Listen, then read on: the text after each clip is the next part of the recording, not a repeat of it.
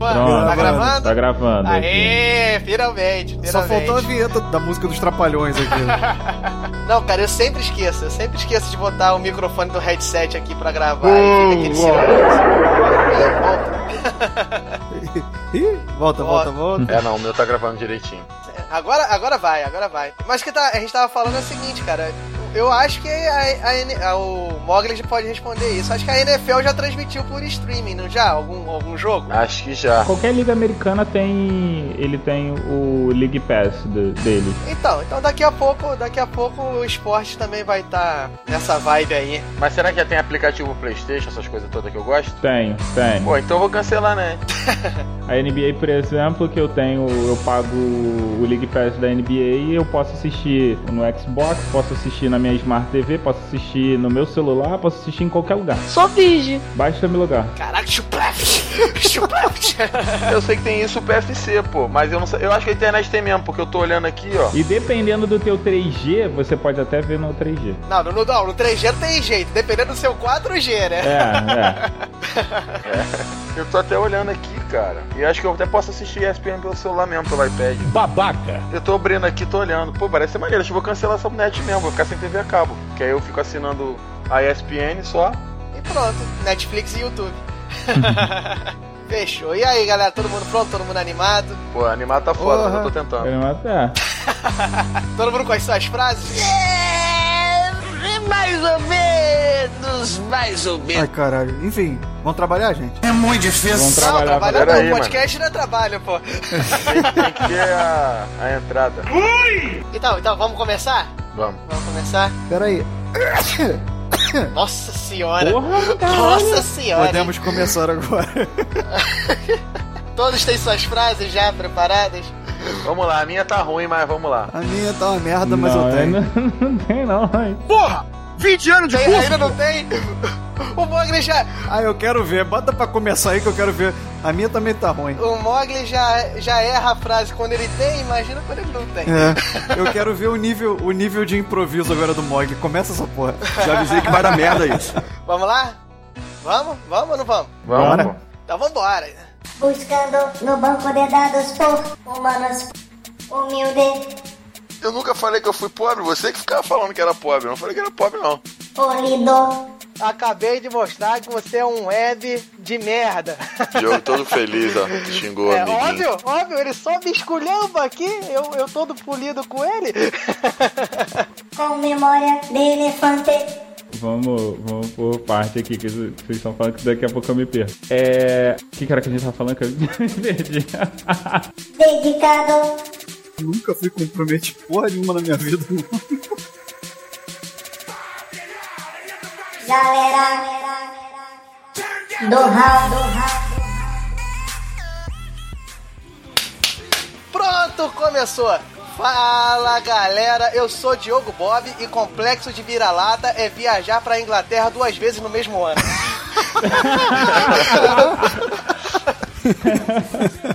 Fala galera, aqui é o Mogli e os estrangeiros eu sei que eles vão gostar. Tem o Atlântico, tem vista pro mar, a Amazônia é o jardim do quintal e o dólar deles paga o nosso mingau. Sensacional. Nossa, Isso que eu não dado. improvise sempre, meu camarada. Nunca... Isso é porque eu não sabia a frase, hein? É, pois é. Só fazer um esclarecimento, não, não são duas vezes o mesmo ano, a outra foi ano passado, mas enfim. No espaço de um ano. No espaço de um ano, beleza. Eu sou Thiago Rissuti e o Brasil é um país perfeito, a merda são os brasileiros. Amigo! Nossa. Ih, rapaz. olha ele aí, ó, coxinha. Olha ele, olha ele. Eu sou o Wesley Storm e o Complexo Vara... Errei, a frase é grande. Volta, volta, volta. e lá vamos nós, Eu sou o Wesley Storm e o Complexo Vira-Latas não passa de um instrumento de dominação. Tem que ser perseguido. Não, errei a palavra. Tem que ser combatido, lembrei. Volta, volta, volta. e lá vamos nós, Eu sou Wesley Storm e o Complexo de Vira-Latas não passa de um instrumento de dominação. Tem que ser combatido como quem combate uma praga em sua lavoura. Nossa, hein? Mas você gaguejei pra Cobre, caralho, mano. Tá cobre. Tô pegando o jeito. é, deixa eu falar mais uma vez. Tá ruim, pera aí. É porque eu tenho dificuldade em falar complexo. Você não Obrigado. criou vergonha na cara, não? Continua burro desse jeito? Eu sou o Wesley Storm e o complexo de vira-latas não passa de um instrumento de dominação. Tem que ser combatido como quem combate uma praga em sua lavoura. Ó, Tá rapaz. bonito. que isso, Nós já sabemos quem vai recitar Nelson Rodrigues no final. É, Mas vem cá, não é complexo de vira-lata? Por que tudo complexo de vira-lata? Porque o complexo é meu. Porque temos porque vários eu quero mais de um. É mais de um vira-lata, são quatro nesse podcast. Só fazer aqui um esclarecimento, não somos vira-latas, tá? O termo é sem raça definida. E é isso aí, galera. Vocês já perceberam? Hoje nós vamos falar sobre o mal que assola esse país. Ó, ficou bonito isso. vamos falar sobre o complexo vira-lata, esse problema aí, o que que é. Quem não conhece deveria conhecer. E aí vamos comentar sobre isso aí, se vocês não acharem esse podcast ruim porque é feito por brasileiro. Vai lá, Raulzito, toca o round de mensagem.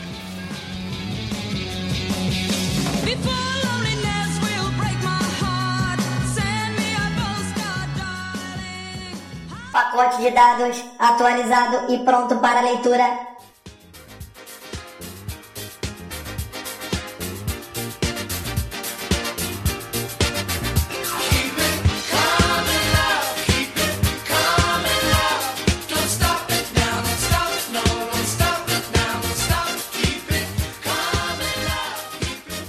Galera, estamos novamente aqui no Round Mensagens. E hoje, diferente dos outros dias, temos uma visita. Quem seria você, visita? Opa, salve, salve galera, aqui é o Bruno Massa, do Audiofagia, cai de paraquedas aqui, honrosamente dizendo, né? Mas tamo aí. Mas por que que você está aqui e não um integrante do Galera do Hall? Murphy, né?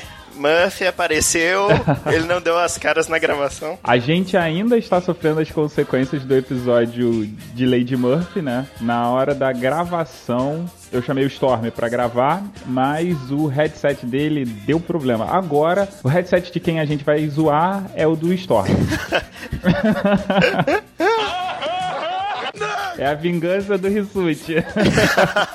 Meu Deus. Mas então, Bruno. Vamos lá. Onde a galera pode encontrar vocês do Audiofagia? Pode encontrar no nosso site, né, que é o www.audiofagia.com.br. Pode encontrar em qualquer buscador de podcasts Android, de iOS. Pode encontrar a gente no Twitter, que é Audiofagia. Pode encontrar no Facebook também, que é Audiofagia. Então por aí, só procurar Audiofagia e você vai achar a gente pra tudo que é canto. Fácil, né? Tá fácil. Agora eu te pergunto, você sabe como achar o Galera do Hall nas redes sociais? Pô, tão fácil quanto, né? No Facebook, É, galera do Hall, Twitter, galera do Hall. Instagram É, essa é difícil, hein? Galera do Hall. e o site. Pô, o site eu tenho que pegar a cola aqui, é galeradohall.com.br. Exatamente. e pra terminar, o e-mail. Pô, agora você me apertou, hein? Então, galera, o e-mail é contato arroba galeradohall.com.br. Mas, se você tiver qualquer dificuldade, entra no site, deixa o seu comentário que a gente recebe ele direitinho. Mas a gente já enrolou demais, a gente pode começar logo com isso aqui, né? Vamos lá. Então, Bruno, o primeiro First. comentário foi justamente de alguém do Audiofagia, não, né? não foi combinado, hein? Deixa deixar bem claro. Pior que se a gente combinasse, não sairia tão perfeito Não assim. saía. Foi justamente o Rodrigo do Audiofagia que mandou um. Marcou a presença lá, né? Exatamente. O segundo comentário aqui é o da Malu. É, deu os parabéns aí pra galera do Raul. Reclamou que o, o álbum de mensagens está muito longo e que o Diogo fala muito, mas que gosta muito de vocês. Ah, isso é um consenso, né? É. Aí, ó, eu faço um desafio. Todas as redes sociais façam o seguinte: de- é, marquem o Bob e, e coloquem hashtag fala menos, Bob. boa, boa. E a gente continua aqui com o Rafael Moraes. Ele é um conhecido meu, um amigo russo. Ele começa dando saudações Raulzito. Nesse episódio ele morreu de rir pra burro. Ele achou que não ia gostar do episódio, mas a forma como foi abordado pelo lado da ciência fez com que ele gostasse. Ele curtiu bastante as nossas experiências e apontou um erro nosso. Ele disse que a prática da engenharia genética se chama seleção artificial. E seguindo o protocolo do HAL, o que, que ele fez? Botou um link da Wikipedia. Boa.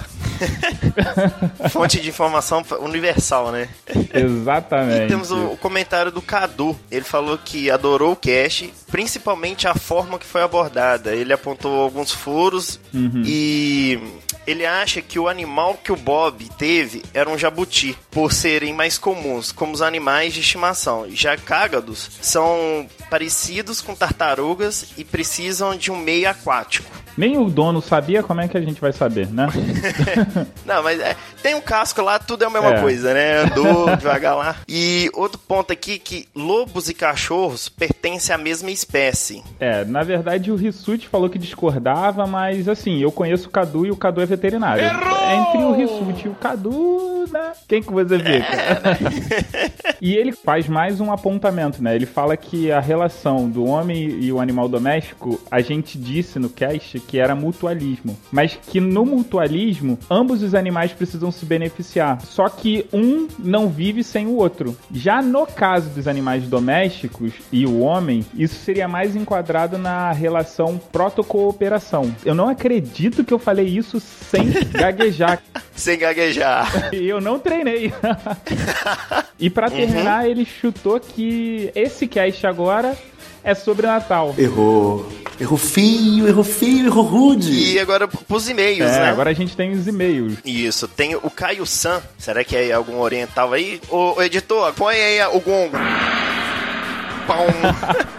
Ele sugere pra vocês adicionarem a Cássia, porque ela é engraçada e assim vocês teriam três votos na sala de justiça e nunca mais teriam um empate, o que na opinião dele deveria ser mais emocionante. E aí, já pensaram em alguma coisa É, nesse a gente sentido? tá negociando o passe da Cássia. Eita, é.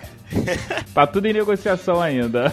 Então tá, né? E ele continua que apesar de ser formado em desenho industrial de produtos, ele trabalha com publicidade e que vocês fizeram ele voltar a querer estudar matemática e que sempre pensou em ser professor quando fosse mais velho. E os dois casts sobre professor o deixaram com vontade ainda. Olha aí, influenciando a galera, hein? Vocês estão com o poder nas mãos, hein? bom, que bom, isso é bom. Isso significa que a gente tá chegando lá. Tá chegando. e ele termina com um abraço a todos de mais um fã de um país quase vizinho. Observação: realmente, quem tinha um pense bem era definitivamente o químico da O turma. Kiko assim da como. turma. Ah, putz! Assim como que comprou o Nintendo 64 no lançamento. Abraços. Caraca, ele falou verdade aqui, viu? Desculpa se eu ganhei, desculpa. Não, não era o mas- Enfim, só pra fazer um comentário que o Caio Santos, ele é do Brasil, ele é brasileiro, mas ele tá morando lá no Chile no momento. Bacana. E a gente continua aqui com o Thiago Simão, o host do Esfera Cast. Ele tem 42 anos e diz assim que ele curtiu bastante o cast, além de achar o tema mega interessante. Ele conta que há um ano atrás achou um gato moribundo na rua e levou pra casa pra tratar e desde então não devolveu, mesmo sem ele gostar de gato. Hoje ele já tem três e tá curtindo Caraca. a experiência com os gatos e ele fala que os gatos só fazem o que querem mesmo, mas que são parceiros e carinhosos. Tipo, o Thiago tá virando aquela velha do gato. Toda, todo bairro tem, tipo, aquela velha conhecida que vai catando. Tipo, isso é porque passou Sim. um ano e ele tem três. Imagina isso daqui a 10 anos. Caraca, vai ter uns 50 gatos lá, no né? mínimo 30 aí, fazendo a conta por baixo. Ele acha que a galera prefere cães por causa de toda a mística que ronda os gatos, que aquele lance de maldição, inferno, azar, entre outras coisas. E o bizarro é o seguinte, ele fez todo esse mimimi por causa de gato e tá com um cachorro há uns dois meses, um cãozinho recém-nascido de dois meses. Cara, Ele termina aqui mandando uma observação, dizendo que um ótimo tema para a sala de justiça seria pagar ou não pelos nossos amigos domésticos, com tantos na rua querendo carinho. É uma boa ideia. é uma boa ideia, eu uma boa vou ideia. fazer o seguinte, vou levar pra, pra galera do hall pra gente conversar sobre isso. E Boa. ele faz uma observação, uma segunda observação. Ele diz que o Bob não sabe de nada, que ele é o verdadeiro hater do galera do hall. É, o Diogo tá, tá, tá sofrendo, ó, né, né? Hoje, só paulada. Só paulada. Acho que foi por isso que ele não quis participar. Pô, é mesmo, é, será? Será, hein? É, vamos Vamos essa desculpinha. e bom, continuando aqui, eu tô com um comentário do Arthur, né, que ele falou tá escrevendo rapidinho só pra deixar os parabéns pelo podcast e que conheceu através do grande Mogli, o menino lobo, que lê russo e fala com os peixes. ele fala que ele é psicólogo, psicna... Psicanalista e tá te dizendo que se a gente precisar algum dia de assessoria na área, só contar com ele. Arthur, Tá aí. você sabe que quando for preciso, você vai ser chamado de fato. Boa. Talvez você não saiba, Bruno, mas eu tenho um outro site que ele se chama, olha o merchan agora, ticlin aí, ó, Opa, bigtree.com.br, editor. do qual o Arthur é meu sócio. Tem eu, ele e o Rodrigo. Mas o Rodrigo ele é meio averso à tecnologia. Então vamos falar agora sobre o Instagram, Bruno. Boa. Quem acertou o tema desse do, do último cast? Bom, inicialmente vou dar os parabéns pro pessoal do Instagram, que os caras são ninjas pra acertar a dica de vocês, né? Verdade, eles são ninja mesmo. Caraca, eu vou falar com você, eu fico acompanhando lá, mas. Nossa, eu não consigo nem arriscar. Mas foi o Adriano Júnior. Parabéns, Adriano. E a gente precisa agradecer também o Pedro Conte, Caio Sam, o Pado, obrigado pelos peixes, o Nathan Halloween Santos, que de alguma forma interagiram e divulgaram. Infelizmente a gente não pode puxar todo mundo aqui do Instagram, mas a gente vai citar algumas mensagens. Quem é o primeiro aí, Bruno? É o Bruno Boy. Ele É o falou. teu xará, né? É, meu xará aí. Ele falou que escutou hoje e que tem ouvido enquanto trabalha todos os outros podcasts, só que ele tá ouvindo um por dia pra dar tempo de vir mais podcast aí. E que ele achou muito bom a escolha e o desenvolvimento dos temas e a afinidade entre vocês. Parabéns e sucesso. Obrigado, Bruno. A gente fica muito lisonjeado com esse tipo de elogio, né? Sim, quando- tem esse feedback é muito Sim, bacana, sim. né? Recompensador todo o trabalho. É, né, não, porque a gente já tá cansado de ouvir os nossos pais, nossas mães falarem que são maneiros, que tá maneiro pra caramba. a gente nunca acredita, né? Então, o Caio Disse assim: de fato era muito dinheiro, até porque o Kinder Ovo era o doce mais caro, né? Ele tá falando sobre o, o cast de infância. Uhum, é. Pô, não sei se o Kinder, eu não lembro se o Kinder Ovo era o mais caro não, mas ele era muito mais acessível em comparação a hoje, né, cara? Com certeza. E o próximo aqui é o Jean, que eu não vou saber falar o sobrenome dele de jeito nenhum. Azambuja Godoy. Hoje você tá Hoje demais, hein? Hoje você fire. acordou. E ele fala aqui que um real valia um dólar. Agora o Kinder Ovo vale um dólar, que é quase a mesma coisa. Colocou aqui assim. Pô, mas tá aí mesmo, hein? Se a gente for fazer a conversão. Pô, tá bravo, tá bravo hoje. E a gente termina aqui com o Flávio comentando a foto que a gente postou em todas as redes sociais da reunião que a gente teve, né, com a galera do Hall e o Raulzito. Yeah, ficou show aquela foto, cara. E ele não Ficou muito show. acreditou que nós éramos magos. Eles achavam que nós éramos mais um grupo de gordos obesos da internet. ele fala que é sacanagem e ele fala que agora vem a brincadeira de tentar encaixar a voz com a pessoa. E ele deseja um ótimo 2016 para todos, com dinheiro e muitos episódios e sucesso. Um grande abraço. Antes da gente ir pro episódio, eu preciso deixar dois recadinhos com vocês. O primeiro é: não deixe de estrelar a gente no iTunes e compartilhar o Galera do Hall em todas as redes sociais que você tem. E o segundo recado é dizer por onde eu andei Se alguém perguntar por mim, Nesse por aí. pequeno intervalo, fui dar um pulo lá no Staracast do Thiago Simão, aonde eu, o próprio Thiago, o Didi Braguinha, que não é do MRG, mas sim do Diário do Menestrel, batemos um papo com o Dudu Salles, do Papo de Gordo, sobre o especial do podcast. O papo tá bem interessante, tá bem dinâmico, tá bem informativo e eu super recomendo que vocês deem uma ouvida lá, deixe comentário, diz que é do Galera do Hall, para dar aquela moral pros nossos amiguinhos da Podosfera. Brunão, você quer deixar algum contato aí seu? No, no Twitter é Bruno Underline Márcio. É, no Facebook é só procurar como Bruno Márcio, Márcio com acento, tá, gente? E Instagram também, Bruno Márcio. Também tô lá, coloco algumas fotinhas lá e tudo mais. E, né, agora só resta uma coisa. O que, que é, Brunão? Escutar, né? Vamos Então escutar aí o que, pro- que é essa galera. Pro episódio? Beleza? Então vamos nessa. Abração, valeu aí. Até daqui a 15 dias. Falou, gente. Até logo. Tchau, tchau. Abraço, tchau. Pacote de dados lido com sucesso. Galera do Raul. Eis a verdade, amigos. Desde 50 que o nosso futebol tem pudor de acreditar em si mesmo. A derrota frente aos uruguaios, na última batalha, ainda faz sofrer na cara e na alma qualquer brasileiro. Foi uma humilhação nacional que nada, absolutamente nada pode curar. Dizem que tudo passa, mas eu vos digo, menos a dor de cotovelo que nos ficou dos 2 a 1. Um. Custo crer que um score tão pequeno possa causar uma dor tão grande. O tempo passou em vão sobre a derrota. Disse-ia que foi ontem, e não há oito anos, que aos berros, Obiduília arrancou de nós o título, e eu disse, arrancou, como poderia dizer, extraiu de nós como se fosse um dente. A pura e santa verdade é a seguinte: qualquer jogador brasileiro que se desamarra de suas inibições e se põe em estado de graça é algo de único em matéria de fantasia, de improvisação, de invenção. Em suma, temos dons em excesso, e só uma coisa nos atrapalha e por vezes invalida as nossas qualidades. Quero aludir aqui ao que eu poderia chamar de complexo de vira-latas. Estou a imaginar o espanto do leitor. O que vem a ser isso? Eu explico.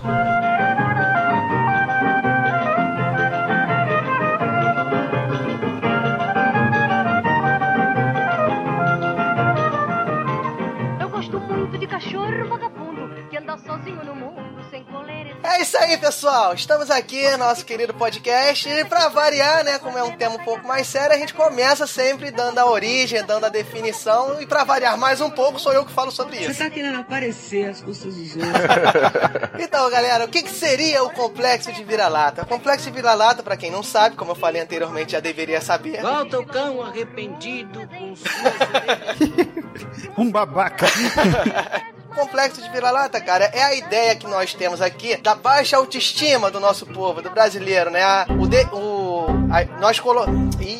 A baixa autoestima do nosso povo, né? Do povo brasileiro, de sempre nos colocarmos em posição de inferioridade em relação à cultura exterior, não só a cultura, mas em relação à organização, a clima, a arte, a tudo que é do exterior, você sempre coloca num patamar acima do que o próprio brasileiro. Essa é a definição do que seria o complexo de vira-latas. E esse termo ele foi cunhado, né, pelo famoso escritor brasileiro Nelson Rodrigues em uma crônica que ele falava sobre o futebol, né? Ele falava que o complexo de vira-latas, que foi o principal responsável por tirar o Brasil, o título do Brasil da Copa de 50, e falava sobre isso, né, sobre a relação do brasileiro em acreditar em si mesmo e conseguir assumir uma posição de liderança. E ele estava nas vésperas da Copa de 58 quando ele lançou esse texto, e ele falava sobre isso, sobre que as pessoas elas tinham, de certa maneira, um medo de acreditar e se frustrar novamente, como foi a frustração da Copa de 50. Isso, isso pra ser mais preciso foi na revista Manchete Esportiva de 58, um pouquinho antes da Copa, realmente. Ó, eu mostrando que eu estudei pro. E aí esse termo ele se tornou meio que escondido durante um tempo, né? E ele tem voltado agora recentemente falando sobre isso. E que é uma coisa que o Nelson Rodrigues ele começou Não, então, ele ficou, ele ficou é, largado na desde quando ele foi escrito, né, basicamente lá pra, no final da década de 50 e só por volta da década de 90, quando alguns escritores foram pegar, foram juntar. Na verdade, eu esqueci o nome do, do escritor que, que foi fazer uma coletânea dos grandes textos do, do Nelson Rodrigues. Foi o Rui, o Rui Castro? Rui? Castro. É, Rui Castro, exatamente. Foi o Rui Castro que tava fazendo uma, Ah, ah, uma coletânea dos, dos textos imortais do Nelson Rodrigues e ele reavivou. E isso ficou ah, meio que fermentando, fermentando, até que por volta do- dos anos 2000 foi tomando cada vez mais força e por volta de 2014 que ele veio com toda a força por conta da Copa, né? Isso. Mesmo Sim, sendo, sim, sim. mesmo sendo um conceito introduzido lá na década de 50, 60, é, ele se torna atual, né? A gente consegue resgatar esse conceito, essa ideia de Nelson Rodrigues e discutir ela nos dias de hoje. Sim, cabe salientar, né, que a gente já falou aqui, o texto o Nelson Rodrigues usou o futebol pra tratar sobre isso, mas era, era sempre num intuito geral, mostrando a- o pensamento brasileiro com relação a tudo mesmo. Então, com certeza se aplica até hoje. Sim, era tomou o futebol como aquela atmosfera pra fazer uma analogia com a vida do brasileiro de modo geral. Sim, mas é porque isso é uma coisa que já vem anterior, né? Existem algumas pessoas que acreditam, algu- algumas linhas de pensamento, que dizem que essa coisa de. esse complexo de vira-lata, ele existe por conta de uma dominação que, que acontece, que vem desde do, da, da época da, da colonização do Brasil, né? O complexo de vira-lata, essa ideia, a origem dela realmente, o pessoal sempre estuda e que vem de muito antes. O Nelson É. Rodrigues só fez cunhar um termo, né? De, de- É aquela identificar coisa um do- termo, né? Nomear. Isso é o dominado, né? O colonizado. Não, e é justamente isso que eu queria acrescentar, né? Que na verdade essa ideia, essa- esse termo complexo vira-lata, ele foi, foi só uma constatação do, do Nelson Rodrigues dessa percepção que o brasileiro tem de ser inferior em relação a outras culturas, principalmente a cultura europeia e norte-americana. E que alguns estudiosos eles falam que isso é uma coisa que, de certa maneira, que ela é, ela foi inserida na nossa sociedade, né? Que, por exemplo, para você poder conseguir escravizar uma outra raça, uma outra população, você tem que meio que fazer com que essa população se sinta inferior à sua. Então é isso foi inserido que a população brasileira em geral, que é tão mestiça e tão plural, ela é inferior a uma população europeia mais pura e tudo que a gente faz é de certa maneira pior do que o que eles fazem. Isso aí, essa, essa, ideia ela foi inoculada no brasileiro. Não só no brasileiro, como o nosso querido Wesley estava falando, é inoculada no- nos primórdios, né? Nas raças que eram utilizadas aqui como escravo, ou até antes disso o índio e tal, pra botar aquela ideia de ser inferior, né? Porque se a pessoa pensar que é inferior, automaticamente ela aceita a dominação de uma maneira mais fácil, sendo redundante aí, eu só confirmando o que o Wesley já falou, né? Isso aí, é bom, é bom que tá fluindo bem a conversa, né? Todo mundo fala que decorou, depois acabou o assunto.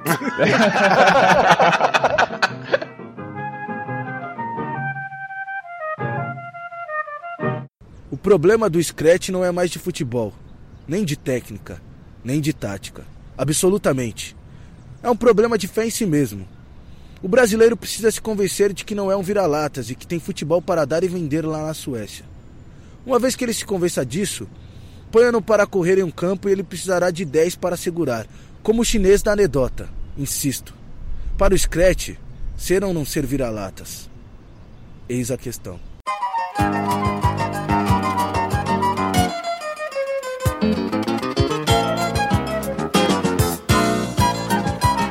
Eu acredito é na rapaziada. Como a gente acabou de falar, não só a definição e tudo mais que vem diante da colonização, mas isso, essa ideia, se reflete na sociedade brasileira como um todo, em todas as suas vertentes e tudo mais. Você pode ver que o brasileiro tem essa necessidade de certificação, atestação, tem- ou de tem essa característica de ter a necessidade de denegrir seu próprio trabalho, sua própria arte, e você vê isso em, diversos aspectos, no, no teatro, cinema, música, e por aí vai. É, isso, isso reflete muito também como a forma como você vê que os brasileiros eles falam do próprio país, né? Em geral, os brasileiros eles não são tão orgulhosos como outros povos, né? E principalmente a galera assim de classe média alta que se sente um pouco europeia, eles gostam muito de falar do Brasil como se fosse um lugar horrível, uma bagunça, uma baderna do cacete, e como se, por exemplo, os Estados Unidos fosse o melhor lugar do mundo. Não, é, é, é- eu acho que é um. É, não, a questão é que eles subjugam o Brasil como se nos outros lugares não houvessem problema nenhum. E muitas das vezes é parte de uma ignorância, por quê? Porque o cara ele foi como turista, então ele não vive é, problemas cotidianos do próprio local. Quando foi, né? Quando Quando foi? foi como turista, né? Sim, não, mas o que eu tô falando é assim, é, a galera que o Storm tá falando é uma galera que tem um hábito de ir pra lá pra fora, mas vai pra lugares de turista, cara. É a mesma coisa, o cara que vem no Rio de Janeiro, ele olha A melhor parte. é a melhor parte. Ele não conhece o Exatamente. subúrbio, ele não conhece ah, os problemas. Tudo bem que se ele for tentar pegar um ônibus, é ruim em qualquer lugar. Mas é, É. muito pior fora do centro da Zona Sul, cara. É importante dizer que não é a questão de falar, ah, não é fazer também um complexo às avessas. É óbvio que essas culturas externas e tudo mais têm seu- seus pontos positivos, têm suas qualidades, tem umas que são mais organizadas, outras não. É óbvio que tem, mas é, a questão é toda avaliza- avaliar exatamente isso. Muitas das vezes você acaba olhando só o aspecto positivo de lá e não vê os problemas. Como a gente também tem aspectos positivos e negativos, como qualquer outra sociedade, independente do grau de civilidade ou não de cada um. Cara, o problema do complexo de vira-lata é que você achar que o outro é melhor. Quando na verdade você tem que, ok, aquilo é bom. Agora, como eu posso pegar aquilo, moldar a minha realidade e fazer melhor? Não só isso, como também você ter a consciência que você também faz coisas boas, você também Sim, tem sim. pontos Eu positivos. acho que é muito de você saber que você tem muita coisa pra aprender, mas que você também tem muita coisa pra Sim. ensinar. É uma coisa que eu gosto de dizer que Ah, é. eu não tenho muita coisa pra ensinar, não, só ensino merda. Vira lá. Mas às vezes umas merdas, uma brincadeira, uma zoação é o que a pessoa precisa aprender. Então, pô. mas você, você sabe fazer merda boa pra caralho, né? Ó, eu não, não quero ninguém aí depois falando que eu tô ensinando a galera no podcast. Ó, não quero esse carro pra cima de mim, não. Ó, eu tô só falando minhas opiniões. Ninguém aqui é professor da área, então se você estiver ouvindo o podcast pra fazer o trabalho de escola, procura outra fonte, por favor. Até porque o nosso querido Mogli, se você já ouviu, sabe que ele é contra botar bibliografia, então não bota, não bota que a gente colo... não bota que ouviu isso Não com a gente, não. Não, mas faz o seguinte, bota pro seu professor assist- ouvir a gente. Boa, É uma boa, é uma boa. Não pra ganhar ponto, bota só porque ele vai gostar. Ó, a, a- a prepotência agora, se achando bom. Nunca será. Não, cara, mas isso é uma coisa que eu falo. Falsa modéstia é o maior defeito do ser humano. Cara, se você é bom, pronto, você fala. Eu sou foda. Se você não é bom, tente ser melhor. Mas não se trata de bater duro. Se trata de quanto você aguenta apanhar e seguir em frente, o quanto você é capaz de aguentar e continuar tentando. Mas você quer ver como é que, tipo assim, por exemplo, você identifica fácil quando o cara é um desses babaquinhas que, pô, fala que tudo lá fora é melhor? Rissuti, você iria morar em Manchester de vez, Rissuti? Ou ficaria morando lá no Rio, em Engenho Novo, hein? Hein? Eu duvido que ele ia Ah, morar lá. será que não? Ele iria morar na Manchester brasileira. Não, eu que morava na Eu Manchester. ia morar em São Gonçalo, então. né? É, o Mogli não sabe de nada. Suspeitei desde o princípio. Hein, Rissuti, responda a minha pergunta, não desvie do assunto. Você iria morar em Manchester ou ficaria morando ali no Engenho Novo? Porra, aí eu vou ter que desenvolver a resposta, cara. Não, aí é sacanagem também, né? Não querendo denegrir o nosso povo, mas comparar Manchester com Engenho Novo é complicado, né? Difícil, né, cara? Você há de convir comigo que não é a coisa mais fácil do mundo, né? Já ouviu o termo comparação desleal? Pô, a gente tá falando aqui, cara. O brasileiro tem pontos positivos, as outras culturas também, pô. Ô, Storm, compara com um lugarzinho aí melhor do que essa, do que essa residência do Rissuti aí, cara. Pô, aí fica difícil, cara, de defender. Mas enfim. Mas então, a pergunta é o seguinte: você trocaria o Brasil pela Inglaterra? Ih, agora, agora Ih, polêmica. agora, hein? Agora, Agora ficou- polêmica, agora hein? foi Tá uma chegando pergunta bem quero formulada. chegar, hein? Vamos ver. Então, olha só. Você imagina é, agora que eu tô com um copo assim de uísque rodando o dedo nas pedras de gelo. Olha só, eu vou, eu vou destacar um ponto super positivo que pra mim faz toda a diferença que tem lá e não tem aqui, tá? É algo que eu queria desenvolver mais pro, pro Que meio é do o cast, mas Manchester. United. E tem algo aqui que nem se compara com algo que tem lá, lá na Inglaterra, por exemplo. O, o- a infraestrutura. Frango assado. Oi? Frango assado não tem na Inglaterra. Exatamente, então vamos começar no ponto positivo A daqui. é a foda. culinária do Brasil é perfeita. A comida aqui no Brasil não é igual em lugar nenhum do mundo. Olha que eu não rodei muito o mundo, mas eu tenho certeza que a daqui é Você melhor. fica rodando por aí, Rissuti? Agora, o cara foi a dois, a dois Eu fui a dois fora do países Brasil aí. É, mas eu já eu consigo dizer, cara, a comida daqui é ótima, é bem temperada. A Não, comida é a melhor culinária aqui do Brasil é boa. Não, não. Música agora para Rissuti, o viajante, conselhos de viagem. Olha só, a comida do Brasil não tem comparações. Agora, se você quer comparar trânsito, infra- infraestrutura de transporte, aí, meu amigo, é, o que eu vi lá é algo assim, de deixar qualquer um com o queixo caído, em vista com o que você passa aqui. Um, um transporte lotado, engarrafamento. Beleza, a gente vai falar isso mais pra frente, já Cortando interrompendo a o do Rissuti. Já cortou a. Já cortando. tá? A gente Um vai abraço, falar isso mais galera. pra frente, mas o que eu acho importante a gente comentar aqui pra gente fechar a nossa linha de raciocínio é que esse aspecto de achar melhor, de sempre falar que os pontos positivos, reflete muito na, na cultura como um todo mesmo. Essa necessidade de atestação, de você ter que ter um prêmio, um certificado de algum lugar pra atestar que a nossa arte é, é melhor. Não, E você ainda vê que aqui numa, seguinte, numa discussãozinha rápida, a gente já consegue elencar pontos positivos de um lado e do outro. Isso sempre vai Sim, acontecer. sim. E olha só, a ponderação do Rissuti, ela tá sendo pautada em coisas importantes, que é questão de qualidade de vida. Ele não tá simplesmente dizendo que, pô, lá é melhor e lá tudo é melhor e pronto, e acabou. Ele tá falando, ó, comparando as duas realidades, você tem pontos positivos e você tem pontos negativos. Exatamente. E aí é assim que você toma decisão com qualquer Então, mas coisa. se todo mundo fizesse isso, Mogli, a gente não tava gravando esse podcast. Seu animal! Ok. Não existiria o complexo. Mas a gente tá, a gente tá gravando pra que a galera comece a pensar desse jeito. Então somos formadores de opinião. Ó, sai fora. Eu não quero esse cargo pra cima de mim, não. Eu também não quero essa responsabilidade, não. Não, ouvinte, pode me ouvir que o que eu falo tá certo. Babaca. Que merda, hein? Se for pra pensar que você pense por você mesmo. Vocês têm que pensar por vocês! Vocês são todos indivíduos! Sim, nós somos todos indivíduos! Vocês são todos diferentes! Sim, nós somos todos diferentes! Eu não! Então a questão é o seguinte: o complexo de vira-lata, o conceito, ele tá muito voltado pro extremismo, para aquele culto da derrota, da imperfeição, né? O cara que exagera na, na, na hora de citar os pontos negativos. Mas cá entre nós, o rock nacional é uma merda. Se acabarem com teu carnaval.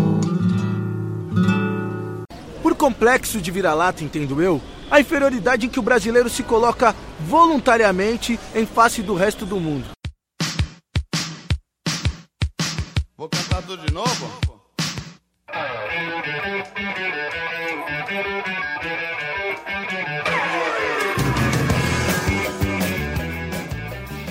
Tá falando rock nacional, você tá falando Sepultura, Angra e dentre todas as outras bandas que são muito boas e muito famosas. Tá falando rock nacional uma merda, tá falando de Mutantes, Secos e Molhados. Não, não, brincadeiras à parte, eu curto muito o rock nacional, só que. Mentira! Eu- Ó, o momento para os quentes. Só que você acha que o idioma português não serve pro rock.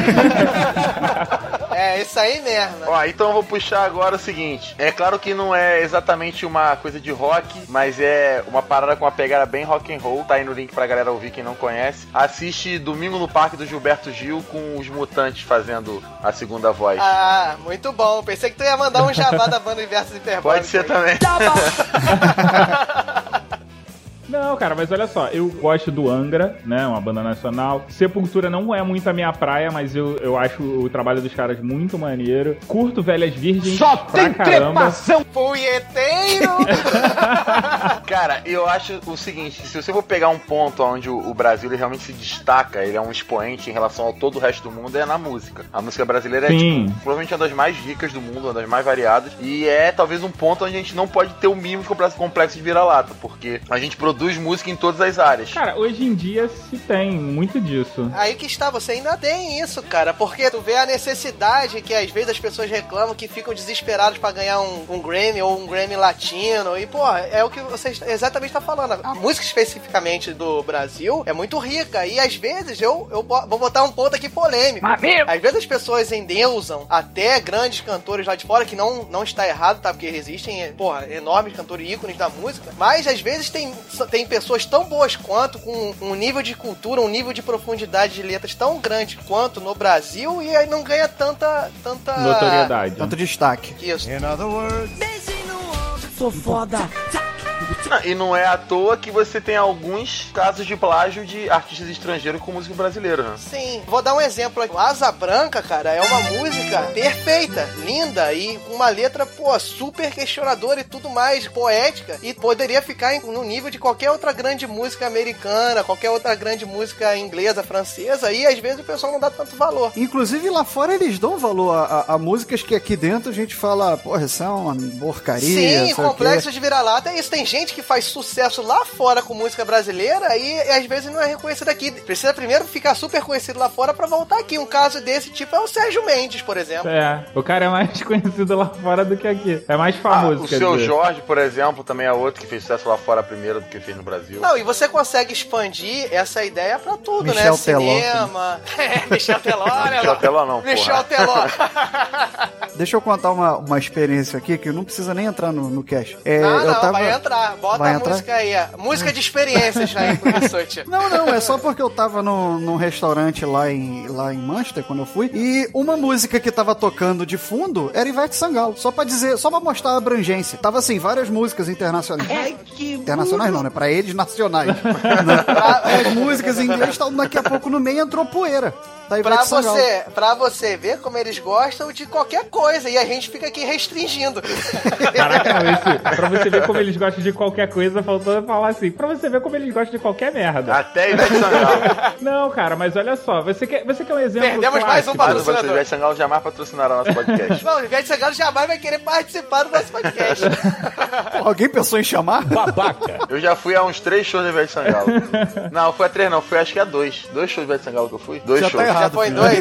Eu fui no Festival Verão de Salvador e fui, acho que Não, outro, um outro só lugar. tá bom, um só tá Foi um bom. festa de rádio, uma coisa assim. Críticas à parte da Ivete Sangalo, ela não fica atrás de nenhuma grande ícone. Atrás de nenhuma grande ícone aí, pop, A taxa de analfabetismo chama a atenção. fora de Beyoncé, essas coisas, ela não fica atrás. E a galera endeusa muito mais essas do que Ela ela, não própria. ganha tanta grana porque tem a barreira do idioma também. Isso é importante. Sim, não, isso aí é uma característica, Se né? você for comparar a Ivete Sangalo a uma porrada de outras cantoras americanas, ok. Agora a Beyoncé, eu acho que a Beyoncé ela tá num nível tipo diva, assim. uma bichona. Olha aí, Esse Mogli. Meu Deus do Olha, céu. olha o Mogli, cara. Esse rapaz não é sério, não. Mas aí, Mogli, deixa eu fazer uma pergunta. Se a Beyoncé é uma diva, o que que é o Justin Timberlake?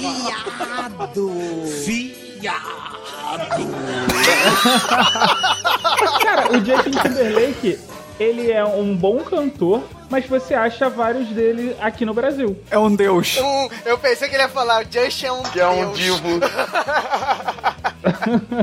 É um deus. Mas, cara, é uma parada muito engraçada que a gente tem com relação ao complexo de vira-lata, tá com relação aos hip hops. Que nego vive falando, o pessoal vive dizendo que não gosta de funk porque tem uma lingu linguajar vulgar, porque fica xingando, fica falando de sexo. Aí você pega uma letra de hip hop, você traduz. Não, uma letra não, qualquer um. Não, não, então é. Eu tô falando assim, pega, um, pega o Wiggle Wiggle, cara, por exemplo. Não, é, é exatamente isso. A pessoa às vezes coloca certos aspectos, e isso entra dentro do complexo de vira-lata, de que o, até o Mogli falou antes, que o Rissuti, por exemplo, quando falou da Inglaterra e do Brasil, utilizou um aspecto pra contrapor um ao outro. Agora, por exemplo, na questão da música, a pessoa fala da música brasileira, ah, que é só sacanagem, e às vezes até aquele, aquela coisa de velho, né, que no meu tempo não era assim, e às vezes gosta de, de um hip hop, gosta de, outra- de uma música pop, até que às vezes de sacanagem, né, cara? Mas então, pra mim, faz sentido, por exemplo, um funk fazer sucesso lá fora e o hip hop fazer sucesso aqui. Porque as músicas, do, as letras do funk me ofendem. Eu não tô preocupado, às vezes, com a questão do idioma. Não me preocupo com o que tá falando uma música lá de fora. Isso pode ser o inverso também. Lá fora pode ser que alguém se sinta constrangido, mas escuta um funk carioca e acha o maior barato. É possível, é- eu, não, eu não tenho como oferir isso, mas é bem possível, até porque eu não viajo pra Inglaterra direto. Ah, fudeu, Não sei. vai ser o cast todo falando disso, né? Não, cara, e bem da verdade é que muito, muitas das vezes você tá muito mais envolvido com a batida e o ritmo do que com a letra em Certamente. Sim, com sim, certeza. sim. Ah, isso com certeza. E aí é o que, a- que funciona o que o Rissuti está falando, que talvez algumas músicas, algumas batidas fariam sucesso lá fora justamente pelo mesmo motivo. Não, não só faria como faz. E aí eu acho que, por exemplo, você comparar a, a Ivete Sangalo com a Beyoncé, talvez a, a Não, não música da pode porque a Beyoncé é uma diva. É uma diva, mas tirando esse aspecto dela ser uma diva, eu tô falando assim, a questão da musicalidade, da, da batida Sim, que seja. sim, Talvez sim, ela agrade um número maior de pessoas do que o axé da Sim. Ivete Sangalo. Tô falando a nível nacional. Eu não tô nem falando assim de comparações. A brasilidade é tão rica, cara, que às vezes tem estilos próprios aqui no Brasil que são muito bons, de musicalidade absurda que você nem vê É muito difícil. lá fora pra comparar, como um forró, por exemplo, uma, um, um sertanejo de raiz. Pois é. Eu vi gente lá fora se encantando com bom xibom, xibom, bombom. Ó, pra novamente eu falo, pra você ver como qualquer coisa brasileira, é- a musicalidade brasileira é tão boa que qualquer coisa E, faz sucesso e foi fora. isso que encantou o pessoal, foi a, a batida. Então, só pra ilustrar o podcast, eu peguei aqui um trecho daquela música Wiggle, que é do Snoop Dogg, ele participa e que ficou bem famosa em 2014, final de 2014, começo de 2015. E o trecho que eu peguei, que eu abri assim aleatório, ele fala o seguinte: Caramba, que gostosa. Sua bunda é como dois planetas. Vai em frente, faça um sanduíche de presunto. Uoa, não aguento. Você sabe o que fazer com esse bobo É a enorme. música, é a música do Balance, Chaves. balance, balance. A referência do Chaves já tá aí, né? Do sanduíche de presunto. Wiggle, wiggle, wiggle. Wiggle, wiggle, wiggle. Terminou o recital aí do nosso querido Wesley. Melhor né, parte falando... agora. Ah, é, exatamente. Porra, música linda, né? Agora, a gente acabou, a gente destruiu com metade dos nossos ouvintes que gosta de música estrangeira, né? Mas beleza. não, ó, você pode continuar gostando, você só não precisa denegrir a nossa. e isso pode se expandir pro cinema. A necessidade do cinema brasileiro ganhar um Oscar, ou você falar, pô, a qualidade lá de fora é muito melhor. Repito, não estamos discutindo a forma de fazer, a temática, às vezes por os filmes de ação do americano tudo mais. Não estamos discutindo isso, estamos discutindo de você falar que sempre o cinema brasileiro é uma porcaria e tudo mais. E não é assim. Mas em relação a- ao cinema brasileiro, você tem algumas amarras. Eu concordo que, tipo, boa parte é ruim, mas porque quem controla o cinema brasileiro também não tá afim de fazer filme bom. Mas você pode considerar ruim, mas não pelo fato de ser assim, ah, o cinema nacional. Pode ser a vertente que está sendo mais usada não lhe agrada, é uma coisa. É, o que acontece é que o, o cinema sofreu uma queda na indústria cinematográfica brasileira e agora vem crescendo. Só que vem crescendo, e se você comparar assim, agora eu vou comparar com o cinema americano, que é estruturado desde já muito tempo, fica difícil competir de igual para igual. É, mais ou menos também isso. Que você pega, por exemplo, o cinema argentino, ele consegue fazer filmes maravilhosos e sem a estrutura toda do cinema americano. Mas aí é que tá, como diria o poeta, o problema somos nós. Né? Não, não concordo que no poema somos nós, não, cara. Não, cara, não, não. Nós, isso que eu tô dizendo é nós quatro aqui. É, nós quatro só. A questão é que o que acontece no cinema nacional? A gente não consegue fazer o cinema feito Hollywood, porque a gente não tem grana suficiente pra isso, certo? É, a gente nem ninguém. Por falta de investimento, puro e simples. Não, economicamente os dois países estão desproporcionais. Não dá pra fazer um filme de 300 milhões de dólares no Brasil. Não, não dá porque ainda não, não é uma indústria que aqui dentro renda o suficiente para justificar esse investimento. É, mais ou menos. Lá fora rende. O maior investimento de Hollywood hoje em dia vem da China. Se a China tá investindo, é porque alguém na China tá ganhando dinheiro com isso, cara. Não é doação. O que acontece é que na década de 90, no mandato do Collor ainda, a indústria cinematográfica enfrentou dificuldades e algumas agências foram até extintas, tipo a Embra Filme, Conselho Nacional de Ciência. Ai, Nossa, que burro. Conselho Nacional de Cinema. Deixa eu falar de novo. Ah, né? Pior que o nego vai botar essa porra igual o mulher do sacolão. Good answer. Conselho Nacional de Ciência. Ciência. Mas enfim, algumas agências foram até extintas, como a Embra Filme, o Conselho Nacional de, de Cinema. Então, houve um decrescimento do, do investimento no cinema brasileiro e só para 2002 que isso voltou a se modificar. Opa! Quando o, o filme Cidade de Deus foi premiado em cinco países, o que se configurou ali um marco pro cinema brasileiro. E eu vou falar o seguinte: aquele quem quer ser o milionário é chupado do Cidade de Deus. E mesmo assim, o quem quer ser o milionário ganhou um Oscar e o Cidade de Deus não, né? Mas é a questão da visibilidade, né? Esse, esse filme que você falou, Quem Quer Ser um Milionário, ele é de onde? Índia. Porra, então esquece. Não tem nada a ver com o que eu ia falar. Fresh, y'all. And we won't stop until we get y'all. Till we get y'all. Say it. Mas então, o que eu tava querendo dizer é o seguinte: os filmes hoje em dia eles são feitos pro público médio brasileiro, que é o quê? Que é o público daquela grande emissora chamada Planeta. Planeta.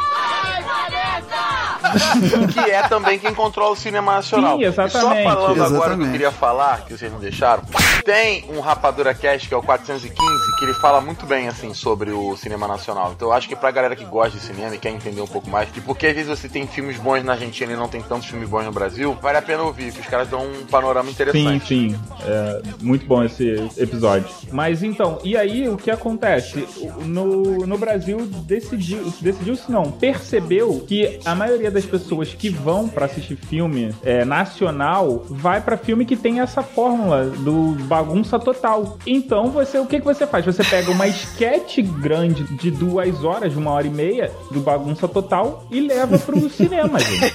Deixa eu só fazer aqui um trazer uma informação então e vou levantar uma questão pra vocês. Eu falei que o cinema diminuiu a, a popularidade, você teve agências, agências sendo extintas, depois teve um crescimento culminando com algumas premiações. Hoje em dia, se segundo a Agência Nacional de Cinema, em média 100 filmes brasileiros são lançados por ano. E eu deixo a pergunta, quantos de vocês tomam conhecimento? Não, a gente não tem nem acesso a esses filmes. Cara, mas é, É, que é uma tá. questão, é uma questão, envolve várias coisas. É, né? isso é complicado. E eu acho que envolve simplesmente o fato de ainda não ser uma indústria rentável no Brasil. Por isso que você não tem investimento e não tem publicidade suficiente. Mas vem cá, olha só, a minha pergunta é a seguinte: quantos desses filmes foram exibidos em salas de cinema? Porque você tem. É, a minoria. Não, a questão é o seguinte: às vezes o cara ele faz e ele faz um- o projeto final dele, que é só exibido ali pra faculdade. Mas vocês acham então que comparar o cinema brasileiro com o americano e dizer que o americano é muito melhor é, é complexo de vira-lata? Ou é só constatação da realidade? Em alguns aspectos. Não,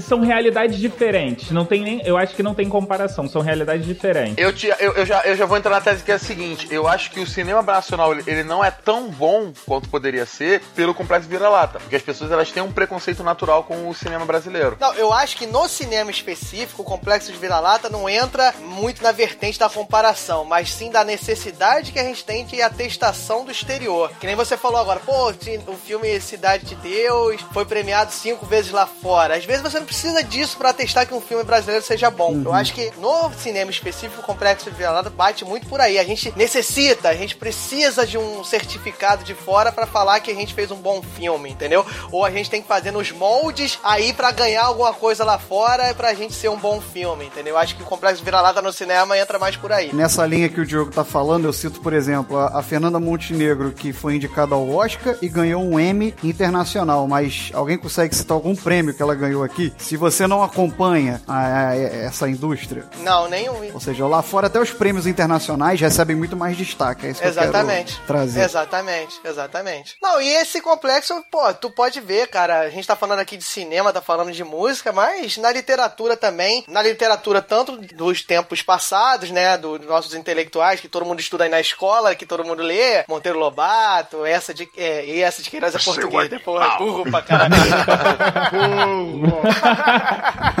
Gregório de Matos e aí vai. Mas desde de lá até hoje, né? Por exemplo, naquela época você via até o complexo de vira-lata nos próprios intelectuais. Um exemplo, só pra citar aqui, não vou citar todos pra não, se, não me estender. O próprio Monteiro Lobato mostrava muito esse complexo de vira-latas, cara. E era uma característica muito da época, porque os intelectuais, na época, quem conseguia, quem conseguia ser intelectual e tal, até por conta da educação no, no país na época, eram intelectuais que conseguiam esse grau e tudo mais, esse estudo no exterior. E eles acabavam idealizando uma sociedade brasileira muito vinculada ao exterior, fora que a grande maioria era de uma origem aristocrática que tinha um interesse que continuasse dessa forma. E aí o Monteiro Lobato em questão, ele cita muitas vezes que o ideal seria a questão das raças, falando que a raça branca, a raça ariana era uma, uma raça mais evoluída, que o problema do brasileiro era essa miscigenação, o problema que a gente não tinha a capacidade, a intelectualidade de conseguir isso. E ele chega a falar de características geográficas, até talvez, que o clima brasileiro incentivava a, a preguiça, a, a falta de ânimo em estudo e tudo mais, o próprio clima nacional, a- aquela coisa mais geográfica. Ele tem trechos que você pode procurar na internet dele falando isso. Ele até muda um pouco essa, essa opinião depois, com conta do Oswaldo Cruz provando certos aspectos do problema de saneamento básico. Mas você vê na obra de Monteiro Lobato e até pelo próprio, um, do, um dos próprios personagens dele, que é o Jeca Tatu, que mostra muito essa, no início, mostrava muito essa- esse preconceito, mostrando que o brasileiro era Vira-lata mesmo. era inferior mesmo, era vira-lata. Isso aí. Então você vê isso na época, naquela época, mas você vê hoje em, em outro aspecto até, que é o pessoal valorizando muito a literatura de fora, sempre valorizou, né? Mas valorizando muito, não volta a dizer, não estou dizendo que é ruim, mas valorizando muito a, a galera nova aí, valorizando Ha- Harry Potter. Cara, mas olha só. Senhor dos Anéis, a, a literatura fantástica de fora. Não, ó, repito, Só tem um problema nisso que você tá leva- levantando. não me interrompa. Não me interrompa. não estou falando que a literatura fantástica lá de fora é ruim. Não estou falando isso. Mas as pessoas endeusam muito e até a própria indústria in- intensifica que você compre tais livros. Mas existe literatura fantástica brasileira muito boa que fica em detrimento a isso. Sim, só que olha só, é, existe é, literatura boa recentemente, cara. Se você for olhar. Há cinco Literatura o anos atrás, Pera aí, calma, literatura nacional, liter- literatura fantástica, Fantástica. nacional. Se você for olhar, não- e não tô dizendo só é, fantástica, não, tô dizendo literatura de um âmbito geral. Cara, há uns Que cinco isso, cara? anos. Tá maluco? Não, Não, aí- calma aí. aí é acho que... vira-lata aí, ó. Não, aí- aí- calma aí. aí, ó, aí, ó. Posso- eu posso embasar o que eu tô falando? Não, não, não pode não. Não, porque o que acontece é o seguinte: tirando aquela coleção, esqueci o nome, aquela que tinha a coleção do, do Pedro Bandeira. Fundamentos da matemática elementar, uma boa coleção. Só finge. Esse é do morrer finge. Não, cara, você tá falando o seguinte: tem dezenas de autores brasileiros que são mega consagrados, que escreveram obras Só maravilhosas que é e um muitos porre deles. essa merda. É um porre. Eu tentei ler o Curtiço. Ah, isso aí é o que você tá falando, Isso é o que você tá cara. Aí, falando, olha, olha o complexo de Eu corre vira-latas pra aí. mim. Eu tentei ler esses Deixa eu falar o seguinte, o, o Paulo Coelho, ele é vendido lá fora, Não, cara. mas Paulo Aí- Coelho não, gente. Pelo amor de Deus. Só pra ter muita gente pra citar. Não, eu tô dando um exemplo Paulo- de um livro. Cara, olha só, eu tô falando de Não, não, que eu números. falo mal do Paulo Coelho, não, mas. Eu tô falando de números, eu não tô falando de literatura da categoria A ou B, eu tô falando de números. Ele é um cara Sim, muito sim, vendido com certeza. fora. Pô, você tem muito autor muito bom, cara. O mundo inteiro, cara. Tem muita gente que escreve muito bem. Olha só, o Mogli em específico que gosta de literatura fantástica, tá falando que não tem, eu não, eu não tenho essa informação não, e os ouvintes podem aí rebater, que é uma coisa recente. O que acontece é o seguinte, por volta do, do ensino fundamental lá na- no oitavo, que a gente chama hoje em dia de oitavo e nono ano, existia livros do Pedro Bandeira, que tinha a coleção Os Caras, mas fazia parte de, de uma coleção que eram vários livros infantos juvenis. Sim, sim. Isso. Desse período até cerca de cinco anos atrás, o Brasil, tirando o Paulo Coelho, ele só tinha autores catedráticos, aqueles autores que são chatos que você começa a ler e você dorme. Entendi. O que eu tô querendo dizer é exatamente Tá, agora eu entendi o que você quis dizer. Pronto, você embasou, verdade. Há cerca de uns cinco anos, o mercado literário brasileiro ele teve uma oxigenação de forma que agora você consegue pegar uma litu- literatura nacional e não dormir lendo. Mas aí que tá, olha só o que eu tô falando. Eu não sei te dizer se esse gap aí que você tá falando existiu pelo simples fato de não ter ou a própria indústria literária que não incentivava o cara, não dava espaço pro cara fazer. Não sei te dizer isso, mas beleza, tá tranquilo. O que eu tava. Não, você tá falando de uma literatura mais pop. Mas se a indústria literária não incentivava. Seria um complexo de vira-latas. É, qual será que foi o gatilho pra que eles fala- falassem, pô, não, peraí, a gente tem que mudar a nossa forma de pensar, vamos dar espaço pra esse tipo de coisa agora. Acho que foi uma grande corrente de produção assim independente. Esses caras começaram a escrever de uma maneira independente mesmo, sem ter o apoio das grandes editoras, e alguns começaram a fazer um grande sucesso e acabou rompendo essa barreira. Não sei se o Mog vai concordar comigo.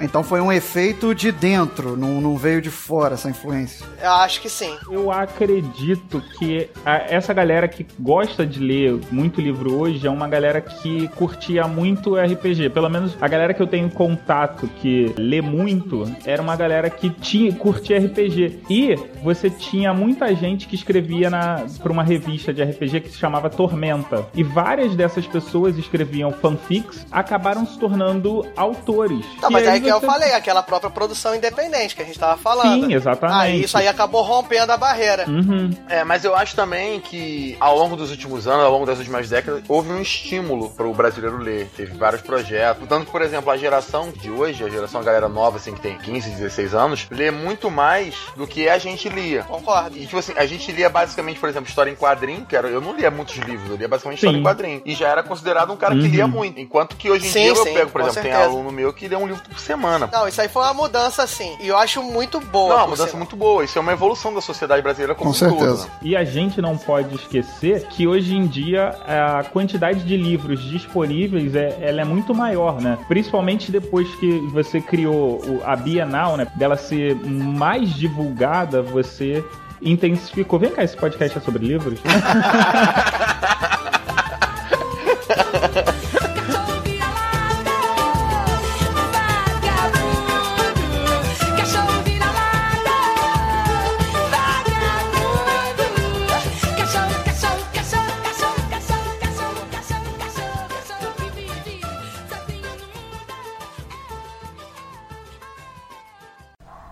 E hoje, se negamos o Scratch de 58, não tenhamos dúvidas.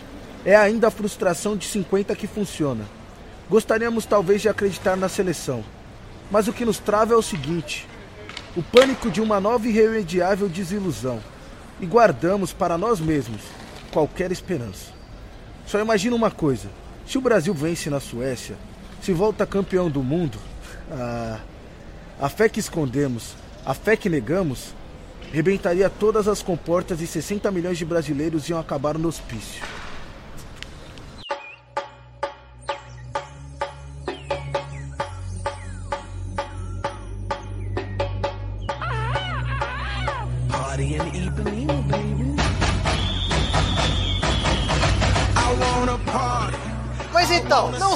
Falar da cultura de maneira geral, falar do, do que a gente acha ou não acha, pô, vale a pena a gente comentar aqui de ícone, pro bem e pro mal da nossa cultura aqui nacional, pra gente poder avaliar e, e fazer uma análise consciente, não botando o complexo de vira-lata na frente, né? Ícones nacionais e internacionais, né? Quem é que tá falando bem, quem é que tá falando mal? Sim, porque a gente aqui não tem complexo de vira-lata, mas também a gente valoriza o exterior. Já falei isso umas sete vezes. O verso é repetido 44 vezes. Tem um cara, na verdade é um diretor, que eu odeio ele. Odiar é uma palavra muito forte, mas. Tem repulsa. É, sabe aquela pessoa que podia destruir toda aquela imagem que as pessoas têm do Brasil de selva, de bunda, de carnaval e de Não, é sério mesmo que tu não quer uma imagem de selva se chamando Mogli e o Menino Louco. é isso.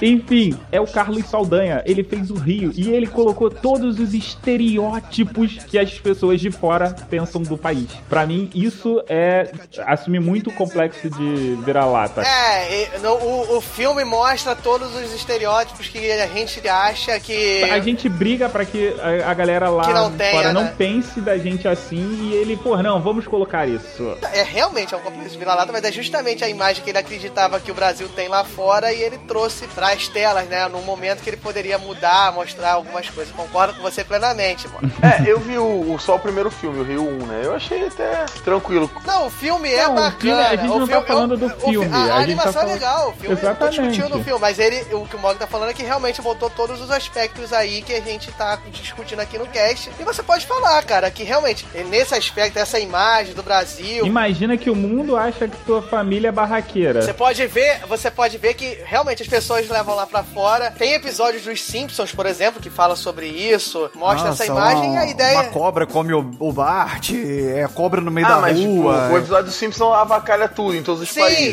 entendeu? humor, Não deveria mas ser tu diferente. mas- não, eu não tô Mas é tudo Simpsons, exagerando assim, a visão que tem o pessoal humor. tem lá de fora. Ele Isso, só faz uma isso. caricatura em Como é que é aquele estilo de humor que o Mog gosta de falar? Exploitation. Exploitation. Eu falei isso, Exploitation. Exploitation. Assiste aí, galera. Podcast Liberdade de Expressão.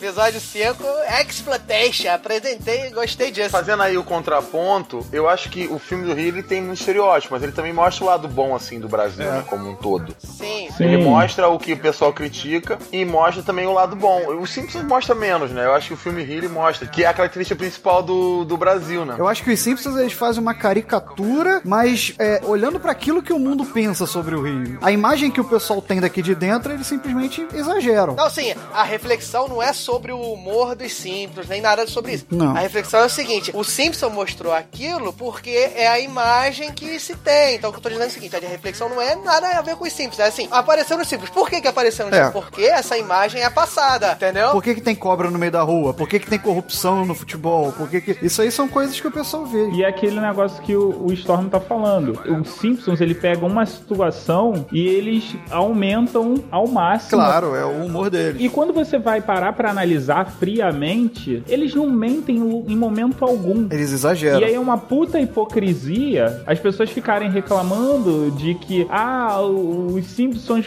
fizeram um episódio assim assado do Brasil. Aí você para e pergunta assim, mas o que, que eles fizeram que não é verdade? Aí a pessoa não sabe É, e responder. um monte de piada de português que a gente fala. né? Sim. Sim, mas isso aí, cara, não é a discussão. Você zoar, você falar, é o que a gente tá falando aqui. A questão é só mostrar isso, a questão é só pensar nisso, é só dar exemplos disso. E que a gente pode botar aqui um monte de exemplos de figuras públicas brasileiras que são referência, que são melhores do que muita gente do exterior. Você pode botar exemplos do atletismo, você pode botar aí a Maureen Mais, que conquistou medalha de ouro, você pode botar exemplos, outros exemplos do esporte. O vôlei brasileiro, que é referência.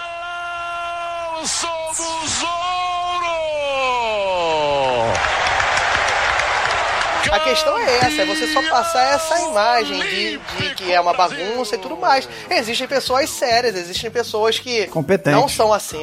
O intuito é esse, critica, beleza. Mas não fala que é só isso, não fala que só tem coisa ruim. Mostra esses outros aspectos. Sim, outro, um, um exemplo que é contrário ao Carlos Saldanha, no, no meu ponto de vista, é o Senna, cara. Eu- o Senna, ele sempre fazia questão de exaltar Exatamente. as coisas boas do Brasil. Aí vai cair na questão de tem gente que gosta, que não gosta. Gosta, acha que ele era midiático ou não. A gente pode discutir isso mais pra frente, mas sem dúvida nenhuma foi um cara que mostrou lá fora que o brasileiro tem condições e levou o nome do país, independente de aspectos políticos ou não, mas ele é um cara que mostrou que o brasileiro tem condições de estar no patamar lá de fora, com certeza. Fato. É, mas eu descobri aqui, fazendo uma pesquisa aqui rápida, o problema do Mogli com o Carlos Saldanha. Ah, fala, fala o é o Carlos Saldanha dirigiu um filme chamado The Jungle Book, Mowgli's History.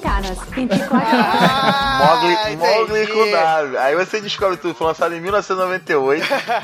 e aí não chamou o nosso amigo Mogli pra participar do filme. Entendi. E aí é por isso que ele tem esse ranço do cara. É um rancor, tudo explicado. Tem que ele queria o papel de Mogli no filme do Mowgli, só que o Mowgli tem um W antes do G. Cara, mas isso não tá nem na filmografia dele no, na Wikipedia. Tudo bem que não é. Ah, sim, Olha senhor, aí, que o Mogli mostrando que ele só errada. estuda pro cast pela Wikipedia. Olha Não, é porque eu só. abri agora. A minha pesquisa rápida agora foi no, no Wikipedia. Qual é Já o nome doou do filme? 10 reais pro Wikipedia, Mog. Se fumando, estrupando, assaltando a voz de vocês. Mas estamos aqui na humildade vendendo esses produtos The açucarados. Jungle Book, Mowgli's Quando é que foi essa porcaria? 98. Aqui só tem 94 e 2002, cara. Já doou 10 reais pro Wikipedia, Eu Mog. doei 20 pra. É Eu isso aí, galera. Olha disso. só, olha só, vamos fazer uma campanha aí. Nossos ouvintes, doem pro Wikipedia, porque se o Wikipedia acabar, nosso cast vai ficar com sérios problemas de ser lançado.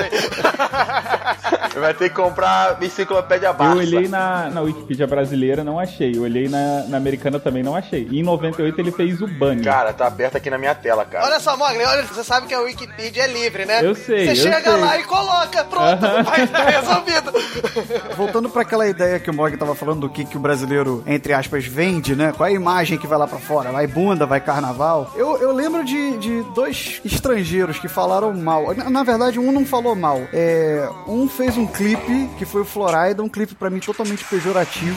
Ele tá numa praia, batendo tambor na bunda de 20 brasileiras. E, tipo, sinceramente, eu acho que isso aí é, é pegar um estereótipo, é é usar a mulher brasileira como objeto. Não, não me agradou nem um pouco. Mas, tipo assim. Mas é algo que eu acho que é vendido. É essa que é a questão. Eu acho que é algo que vai pra fora como um Sim, produto. aí, aí a questão, a questão, a discussão toda é, tá, por- tá nesse viés e em outro. Exemplo, você teve isso aí, nós temos o exemplo do Stallone. E o Stallone também, né? Que o Stallone, eles vieram pra cá, fizeram um filme e ele falou: bom de gravar no Brasil é que você pode ir lá, quebrar tudo, eles vão te aplaudir e ainda vão te dar um macaco no final. Não, eu vou te falar. E, e o engraçado, uma nova faceta do brasileiro, do complexo de vira-latas brasileiro, é que todo mundo criticou a, a declaração dele. Ele teve que vir a público e se explicar. E falar que foi uma piada, né? Pô, e- isso, isso foi bom. Foi uma piada, mas o pessoal não aceitou bem. O cara falar, fazer uma piada, beleza, tudo bem, pode ser mal colocado. A gente faz piada de português, por exemplo, julgue certo ou não, mas a gente faz de outras culturas. A questão toda no complexo de vira-lata, que é o tema do cast, a questão toda do, do complexo do vira-latas é, é brasileiro concordar com isso, rir, falar, pô, é mesmo, só tem isso, tudo bem. Aí que está o complexo de vira-lata. Mas aí você vê o problema, é o brasileiro criticar o Stallone, mas se um brasileiro falar, o outro bate palma. Beleza, é isso aí mesmo. Perfeito, isso você falou exatamente o que eu queria falar. E eu acho que o problema é esse. Tudo bem você fazer uma piada. Você pode gravar um clipe, sei lá, zoando, por exemplo, nos Estados Unidos, que só tem pessoas obesas. Isso é uma crítica à sociedade deles que tem um alto índice de obesidade. Mas você não tem que ficar mega ofendido. Você também tem que saber valorizar o que é bom. Sim, entendeu? sim, concordo. E aí que tá, num exemplo que o Wesley falou, se você fizer uma coisa dessa, o americano vai vir com sete facas em cima de você, falando, e eles próprios têm um sentimento completamente diferente. Ou seja, o, pensamento americano em relação a isso é completamente diferente. É de exaltar, exaltar tanto que pra fazer todo mundo acreditar que eles são muito bons, entendeu? E o brasileiro não tem isso. E aí vai ter gente que vai concordar com a piada, vai só falar sobre isso e não vai ah, exaltar outros aspectos, não só com os estrangeiros, mas aqui dentro mesmo, falando, pô, o Brasil é uma zona, o Brasil é. O Brasil é uma bagunça. No exemplo que o Mogli puxou lá no início do, do nosso cast, lá em 2014, que o pessoal falava, "Ô, imagina na Copa, agora é imagina na Olimpíada. O problema é puxar essa ideia. Porra, que a Olimpíada tá longe ainda. Pode ser um sucesso, mas o pessoal já tá imaginando na Olimpíada. É, moleque, se demora esse podcast sai depois da Olimpíada. Não, sai.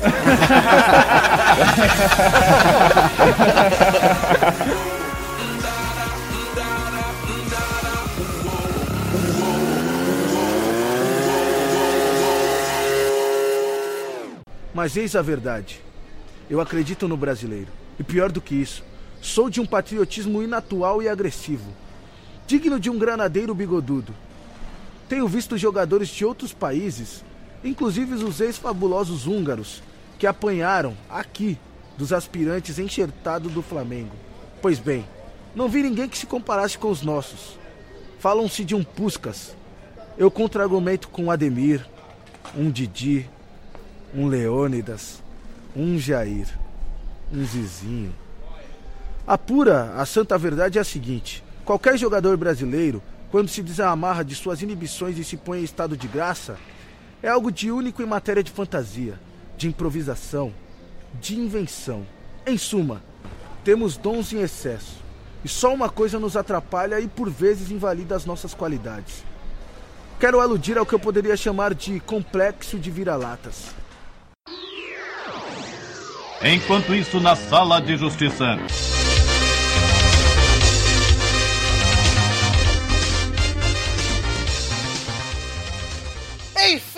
Chegamos no momento mais aguardado. Não sei se é o momento mais aguardado, mas é o momento que eu mais aguardo do podcast.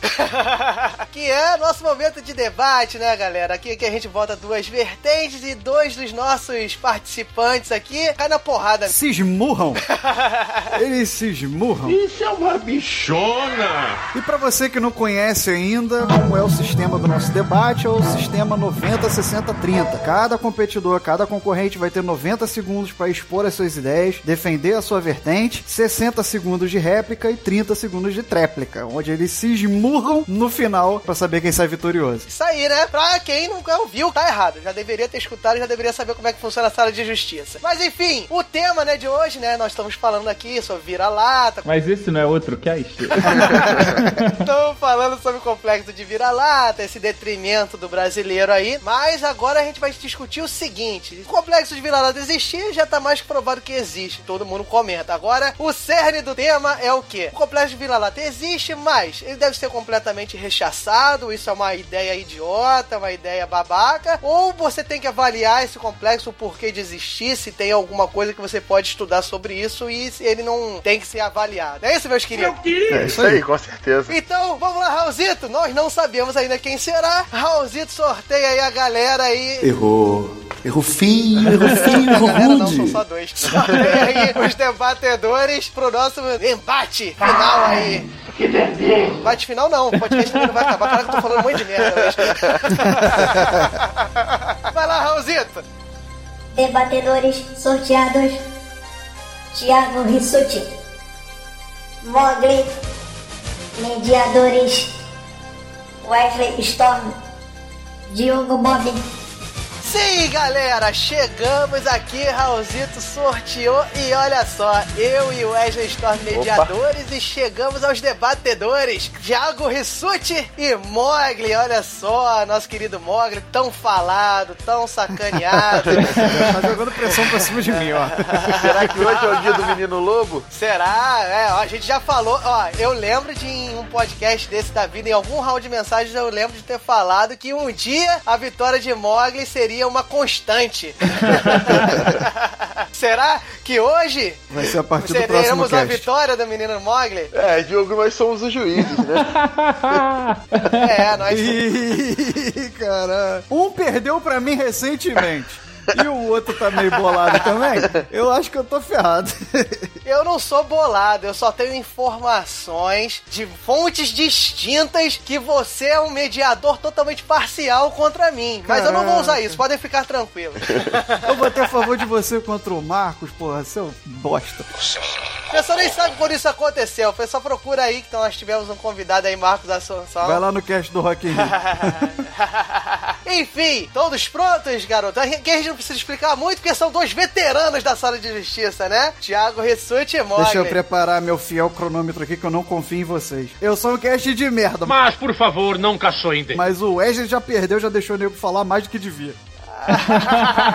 Eu sou um cast, eu sou, você é um juiz de merda, Rissuti, isso que você é. Não que ele não seja um cast de merda, mas no contexto ele é um juiz de merda. É isso aí, é essa palavra que eu queria falar. Vamos abrir o cronômetro então, hein? Quem começa é o Rissuti? Não, eu acho que um, um caster que não escuta podcast é um caster de merda. Eu é, também acho. Mas nesse caso aqui é juiz. Todo mundo pronto? Já sabe quem vai começar? Não sei. Pode começar, Rassuti. Posso começar? Pode. Queria não, mas beleza. É, é sério mesmo que a gente não vai ter discussão? Pô, não tem graça. Sempre tem discussão pra quem vai começar, quem não vai. Mas vamos Ele lá. falou com tanto jeitinho, eu vou. Ele- ele- ou seja, se o Mogli fizer com jeitinho, você aceita qualquer coisa. É isso, Interessante. Então vai pra merda, começa, Mogli.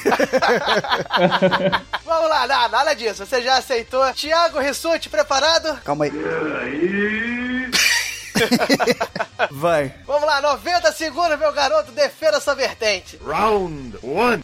Então, eu vou defender a seguinte vertente. Eu acho que há sim motivos para existir ah, o complexo de vira-lata, tá? Todo brasileiro sabe os problemas que enfrenta. Problemas de baixo nível educacional, falta de infraestrutura, todo mundo tem problema de trânsito para se deslocar, uma condução com preço abusivo de passagem, é, é, em, em horários irregulares, todo mundo tem problema para se deslocar em cidade grande. Já cansei de pegar metrô super lotado, que demora para chegar e com- sem ar-condicionado ligado, ou seja, já gente, o trem parando pra gente sair do trem passando mal, tá? Corrupção, ninguém consegue apontar um único político em quem você confie, tá? Má, má distribuição de renda, miséria, você tem desde os miseráveis até os milionários dentro do país, ou seja, todo mundo sabe os problemas que a gente tem, então aí agora vamos tampar isso, beleza, não existe mais problema, o país é lindo, é maravilhoso, os brasileiros não são, não, não tem corrupto na nossa sociedade, tá tudo certo? Acho não, acho que tem sim que levar isso em consideração e usar isso pro próprio engrandecimento da nação, tá? Todo mundo sabe o 60 problema. segundos. Beleza. A, a, a falta de cuidado com a natureza, por exemplo, a gente tem a Amazônia aqui, a quantidade de patentes que a gente tem na, pra, pra conseguir de lá, e a gente Isso. vende tudo isso a preço de banana. Você cria Belo Monte pra render energia por três meses, com um território desse podendo produzir energia elétrica, como o Japão, com um território muito menor pode fazer. Ou seja, tem muita coisa errada aqui pra se discutir. 3, 2, 1. Acabou. Acabou? Caraca. Beleza, eu não ia conseguir Acabou. estender mais em, em três segundos. Tiago Rissuti para o Cidade Alerta. Ainda bem que ele consertou no. na- que eu ia falar que Bom Jesus de Itabapoana não tem trânsito, não. e aí, menino Tá preparado, garota? Preparado. Tem certeza, né? Sim. Vamos lá então, hein? 3, Vamos lá, 2, Mogli. 1, vai. Beleza, é, parece que o Rissuti ele tá desnorteado, né? Porque ele só falou, sim, nós temos o complexo de inferi- inferioridade e ponto. É complexo de inferioridade barra complexo de vira-lata, né? Ponto. Existe, então, né? Foi- Isso foi o que a- o- nós constatamos durante o cast. Sim, Ok? existe. Há Aqui a gente não veio debater sobre isso. A gente veio debater se deve ou não ser rechaçado. Bom, 30 segundos já foram e ele não argumentou ainda. não, trava- cala a calma, boca. Mogli, tá mandando bem, vai, Mogli. Ok. Não atrapalha o Mogli, Então não. vamos argumentar. É, a crise mundial, por exemplo. A crise mundial é uma coisa que está afligindo o mundo todo, só que o Brasil só acha que o problema está acontecendo aqui. Enquanto você tem é, todos os países, não só da Europa, né? Mas é, tanto da América do Norte quanto na Ásia e na África, sendo extremamente afetado por isso. Mas nós brasileiros gostamos de olhar para os nossos umbigos, nos fazermos de coitadinhos e dizer que não, que só aqui tá muito, muito ruim e lá fora tá as mil maravilhas, certo? Inclusive 60 você consegue encontrar milhares de artigos aí de jornais. Tudo bem que as fontes não são é, tão confiáveis assim, né? Que elas têm uma certa tendência em dizer que ah, diversos outros países são melhores, inclusive países da América Latina. 15. 10. Você tem também a parte nos esportes, que são é, brasileiros que são mal preparados e a gente, quando tem um ícone que se destaca, a gente se agarra Acabou, a tudo, acabou, de todo acabou, afinco. acabou, Ok. Acabou, acabou, acabou. Porra, eu tenho que ficar Olha aqui aí, controlando os mediadores, Ah, pô. sai fora, sai fora. Olha só, o Peraí, então vem cá. Então o hein? mediador está falando para o concorrente, sai fora? Eu tô vendo aí, o nego tá se encaminhando aí pro lado do bode. Falei que sai fora porque você está se metendo aonde não deve, que é Na na mediação, mediação do do Eu tô debate. cumprindo os meus direitos. Cala eu a boca, cala a boca, você, você tá atrapalhando o candidato aqui que é café com leite. Você ficou falando lá e Sim, atrapalhou senhor. ele. Sim, senhor. Então, agora você pode voltar ao seu papel de debatedor, entendeu? E, e rebater os 160 segundos ou você vai ficar aqui me enchendo o saco? Caralho, fiquei até, ó, fiquei até chocado agora. Tomou um esporro aí. Porra, tomei, maluco. Em rede nacional, eu vou, voltar o meu papel. Sim, senhor. Nacional não, mundial, né? Mundial. É, É, até, é. ah, você voltou ao seu papel que até gente de territórios palestinos escutam a Beijo gente. no gordo. Então, você está preparado? Ou Vamos vai ficar lá. me enchendo o saco? Então vamos lá. Senhor Thiago Ressute, 60 segundos. Vai. Round two, fight! Então, o, acho que o Mogli entendeu um pouco errado o que eu falei, como sempre, né? ele nunca entende muito bem. Agora, eu não tô falando que lá fora não tem problema, mas se você olhar os níveis educacionais e, e da economia lá de fora e comparar com os daqui de dentro, você vai perceber que um, um- um país desenvolvido, ele é desenvolvido por alguma, algum motivo, alguma coisa tá dando certo lá. Sério? Beleza? Ó, então nossa. nós temos alguns países que estão sendo afetados por uma crise econômica, mas aí vai tomar esses como um, um indicador de que aqui não tem problema? Não, também tá errado isso. E outra coisa, já vimos também reportagens de que morre mais gente na violência do Rio de Janeiro do que nas guerras no Oriente Médio, no Iraque, etc. Tá? Então temos problemas aqui o brasileiro tá cansado de descaso. Esse descaso, sim, faz com que a gente tenha que se colocar numa situação de investigar, pensar, debater o que, que tá acontecendo aqui dentro. E não é porque lá, lá fora tem Dez. problema que aqui não vai ter, tá? Agora, tem problema, tem, tem países sim que tem coisas muito boas, modelos promissores que a gente pode observar Dois, e trazer aqui pra um, dentro, pra nossa. Acabou. Beleza. Faltou só o pra nossa. Ah! Faltou a palavra. Ah, cara, faltou um Pobre. pouquinho, mas porque agora, agora, olha só. Caralho, mas tá, tá, tá, tá uma torcida aí, faz ola vocês dois aí, Não, pô. olha só, fica quieto. Porque para os rebeldes, o rigor da lei. Então você se meteu no meu trabalho, então você fique quieto e debata. Caralho, tipo a merda, Diogo. Pô, Jesus, pra quê, cara? Ele se amarrou em brigar contigo, Jesus. Gostei, gostei, gostei, Caralho, gostei. maluco, eu, tô sentindo uma tô- eu- torcida, tipo assim, cala a boca! Ah. Fala, Moglinho, pode falar agora. Ah, não tô gostando dessa Olha parada. só, a gente trata as pessoas grandes como pessoas grandes, os café com leite como café com leite, entendeu? Tô gostando dessa parada não, maluco. O cara já tá começando com 2x0, porra. Não, não, não Por tá causa do nada. juiz? Eu sou, eu sou imparcial, sou imparcial. Vamos lá. Mogli, preparado para os seus 60 segundos? Sim. E não atrapalha também não, hein, porra. Vamos lá. Vamos lá, Mogli, 60 segundos. Valendo. Beleza. Então, eu não falei que aqui não tem problema. Eu falei que lá fora você tem país com problemas até maiores, mas como a gente tem o âmbito de se fazer de coitadinho, de ter- sofrer desse complexo de vira-lata, a gente acha que aqui tá muito pior e que lá fora não tá tanto. Vou voltar a falar como eu tava falando dos esportes, né? Ah, o que acontece? Nós não temos é, atletas bem preparados e a gente vive booms no esporte, que são o quê? São atletas pontuais que surgem em diversas modalidades, do qual o brasileiro acaba tendo que se apegar e, ah, por conta desse complexo de, vi- de vira-lata, ele sempre fica assim, Quem? na esperança de não, agora vai ser. O último caso foi o. É Medina, o do surf. Peraí, acabou não? São Não, 60, são porra. 60 segundos, eu ainda Ah, tenho. São Desculpa. 60, tá atrapalhando aí. 5, 4, 3. Agora Dois. foi mal mesmo. O, caraca, Rissuti, vemos claramente a maldade de Rissuti. Bandido! Trambiqueiro, Rissuti trambiqueiro, rapaz. Vem cá, pô. Contrário! Sabotador, cara. De Foi vigarista. mal, cara. Eu tava É, contando 30 olha segundos aqui amarradão. Vou entrar foi com mal. recurso pedindo 10 segundos dos meus 30 finais. Foi mal, olha, olha, olha, a cara de pau dele aí, ele garoto falar que agora. foi mal. Agora, agora eu fiquei sem graça. Agora eu fiquei sem graça.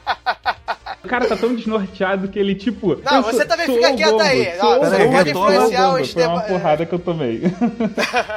Olha só, então vamos agora para a nossa etapa de 30 segundos de cada um. Só queria dar um certo um toque aí pra vocês se virar nesses 30 segundos. Vocês estão falando um pouco, assim, um pouco do complexo de vira-lata Vocês em cima. de- Vamos cada um lá, falando 30 uma segundos coisa, pra é cada um. verdade. Vamos lá, 30 segundos pra vocês falarem aí. Vamos lá, Rissuti, seus 30 3, segundos finais. 2, 1. Valendo. Round three, fight! Beleza. Então, legal você falar só do esporte, só argumentar em cima do esporte. Só que eu tô falando de qualidade de vida, que é o que interessa pro brasileiro, tá? Agora, eu concordo que pode sim haver um exagero. O cara pode falar, as luzes de Paris são mais bonitas que a do, do Brasil. Mas, porra, não. não o exagero é que tem que ser rechaçado, mas o complexo tem que existir. Você tem que parar, pensar e trazer aquilo pra sua realidade. Outra coisa, você lá vai lá pra fora e fala assim: ah, que legal, tudo aqui tem ciclovia. Aí quando você tá em São Paulo, você não respeita as ciclovias de lá. Ou seja, a cultura do Brasil, do brasileiro, também tem que ser Parou, parou. Repensada. Olha só, olha o Trambique de novo. Preparou um o momento Dick de pausa. cara. Um momento de pausa, cara. Momento de pausa, de respiro dos mediadores, ele concluiu a Pô, palavra. vocês estão Cara, vocês estão respirando e eu não respirei nos últimos 30 segundos. É o que? A pinéia essa porra? Pois é, pô. Pois é. Vamos lá, Mogli, tá preparado pros seus 30 segundos finais? Sim. Vamos lá, hein? Vamos lá, garoto, sem respirar igual o Rissus. 30 segundos. Valendo. Beleza, você quer falar de qualidade de vida? Então vamos falar de arquitetura. O, o processo urbano do Brasil é um dos melhores quanto à questão de pensar para mobilidade urbana. Lá fora não existe lei que- específica para cadeirantes, para ciclistas. Eles fazem a esmo, tá? Ah, como bom. eu ia falar que eu Dez ainda não tive tempo no que eu separei, 10 segundos. são que os estrangeiros vivem sempre falando de bens da- de- do Brasil, da potencialidade, Pois. mas nós brasileiros com o complexo de É. vira-lata Ô, falamos mal. Ô, ô, Pronto. parou. Não, assim, só um detalhe. É é imobilidade urbana, mas a gente vai ficar todo mundo parado no meio da cidade. Não, mobilidade urbana é a questão de você circular pela cidade. Mas aí é mobilidade, não é a imobilidade. Ficou emendado, pareceu a imobilidade. Eu- olha só, eu vou defender o meu, o meu concorrente, eu ouvi ele falando mobilidade sim. Ah, então tá bom, então tá bom. Mas falou Olha só, merda. Isso, Mas falou isso aí- merda. Isso aí. O que que eu isso falei aí, merda? Isso Você aí é falou remorso. Não, o que, que eu falei Fica quieto merda? aí. Quieto aí. Não, não, não, Da aí, eu. Acabou, Ih. eu gostei os dois. Ó, acabou. Calma aí, não, não, Acabou. calma aí. Eu quero ouvir Não. ele dizer o que, que eu, o que, que eu Não, falei merda. você não vai ouvir nada. Você não vai ouvir nada Eu vou falar é eu e depois, Wesley. eu vou, pra não influenciar os mediadores, eu vou falar Isso depois aí, do voto. Ah. Isso aí, fica quieto aí. Wesley Storm, como um grande avaliador, grande comentarista da sala de justiça, sempre com sua análise ponderada. Olha como eu puxando o saco do Wesley. Dê seu Não, não. voto aí sobre a sala de justiça. Pô, acho essa sala de justiça difícil de votar, assim. Acho que é uma decisão muito complicada. Os dois debatedores mandaram bem. Mas eu acho que contra o fator trapaça, contra a injustiça e contra o roubo, eu vou votar no Mogli. Ah, você tá de sacanagem, maluco. Ó, fica Você tá de fica quieto. sacanagem. Fica quieto. Caralho, você tá de sacanagem, maluco. Olha só, eu tô vendo desde o início que essa porra tá virada pro Mogli. Eu tô vendo isso desde o início. Ficou quieto? Isso Ficou foi quieto? combinado no Corta o WhatsApp. microfone dele. Parou. Isso foi combinado no WhatsApp. vamos lá, vamos lá. Não tem nada combinado aqui, porque nós somos pessoas idôneas, tá?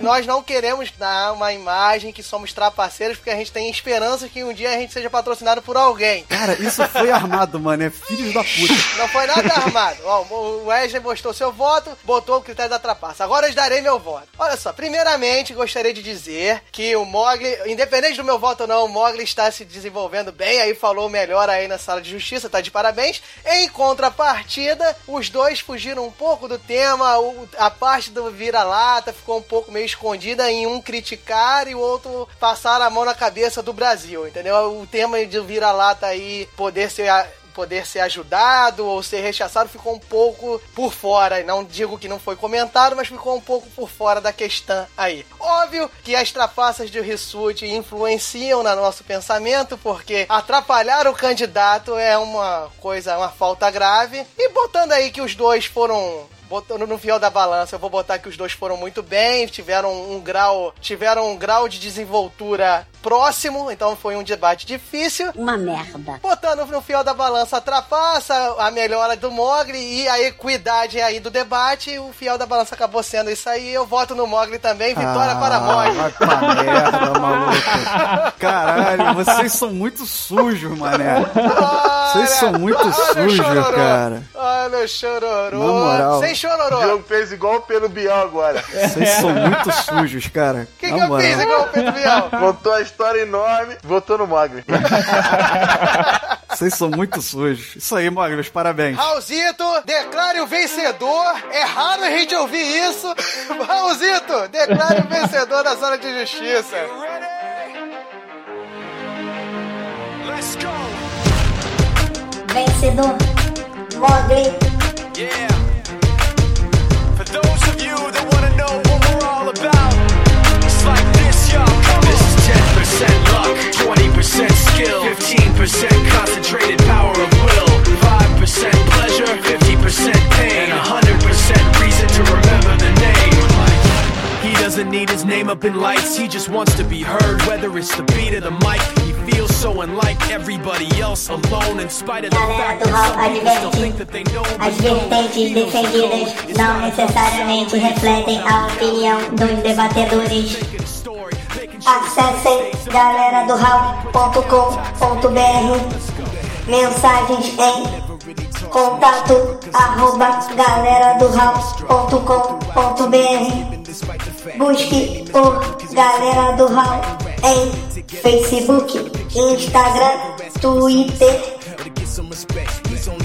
on what he wrote. His will is beyond reach, and now it all unfolds. Skill of an artist. This is 20% skill, 80% beer, be 100% clear. Cause Ryu was ill. Who would have thought he'd be the one that set the West in flames? And I heard him wreck it with the crystal method, name of the game. Came back, dropped Megadeth, took him to church. I like Galera do Hall.